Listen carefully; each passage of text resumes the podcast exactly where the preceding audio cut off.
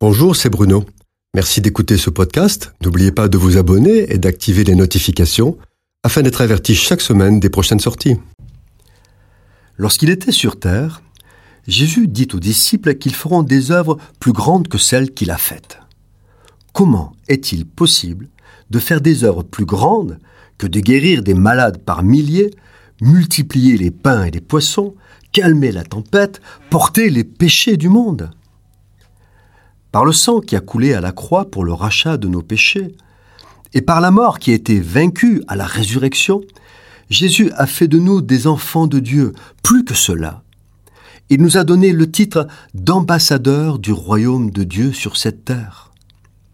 La vision négative de la chrétienté au cours des siècles pourrait être de dire que l'Église a toujours été divisée, ainsi, son histoire est marquée par les guerres de religion, les massacres et la folie orgueilleuse de la théorie de la substitution qui a conforté les persécutions des Juifs pendant des siècles, alors qu'Israël est la racine sur laquelle l'Église est greffée, et que c'est pour notre salut qu'ils ont été aveuglés par Dieu. Nous refusons de nous complaire dans ce bilan négatif pour lequel la chrétienté a demandé partiellement pardon. Nous n'oublions pas le travail remarquable que les ambassadeurs de la réconciliation réalisent depuis 2000 ans. C'est par leur témoignage que des millions de femmes et d'hommes ont été réconciliés avec Dieu, héritant de la vie éternelle. C'est par leur travail que la Bible est traduite dans toutes les langues, étant toujours le livre le plus diffusé au monde. C'est par leur témoignage que les lois internationales, la justice humaine, les œuvres humanitaires, même laïques, la Déclaration universelle des droits de l'homme sont imprégnées des valeurs judéo-chrétiennes.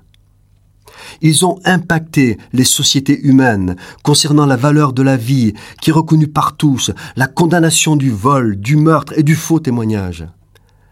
L'entraide internationale lors de grandes catastrophes, le secours alimentaire, les milliers de centres de soins sont bien une réalité, même s'il faudrait faire cent fois plus. Et qui est à l'origine de ces mouvements de solidarité si ce ne sont les pays qui ont été imprégnés par les valeurs judéo-chrétiennes? Aujourd'hui, nous assistons à la montée en puissance de nouveaux maîtres du monde tels que la Chine, l'Inde et l'Orient en général, qui sont sous influence du bouddhisme, du shintoïsme, d'hindouisme et de socialisme athée. Avec eux, la face du monde va changer. Ces pays n'interviennent dans les grands mouvements solidaires internationaux que s'ils y ont un intérêt et les pays musulmans ne viennent au secours que de ceux qui sont strictement de la même confession religieuse. Ceux qui, à court terme, vont dominer le monde, dont la Chine, ne sont plus animés par la compassion et l'amour qui étaient la force des pays christianisés.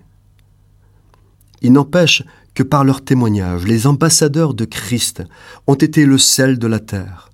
Ils ont empêché que la corruption du malin et du péché détruise l'œuvre de Dieu.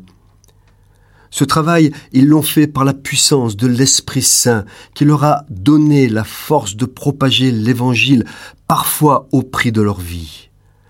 Ce sont des héros qui, malgré les souffrances, ont réalisé les œuvres plus grandes que Jésus avait préparées pour qu'ils les accomplissent.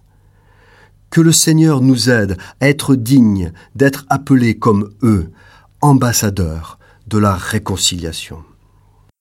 Cette chronique a été produite par Bruno Oldani et Jacques Cudeville.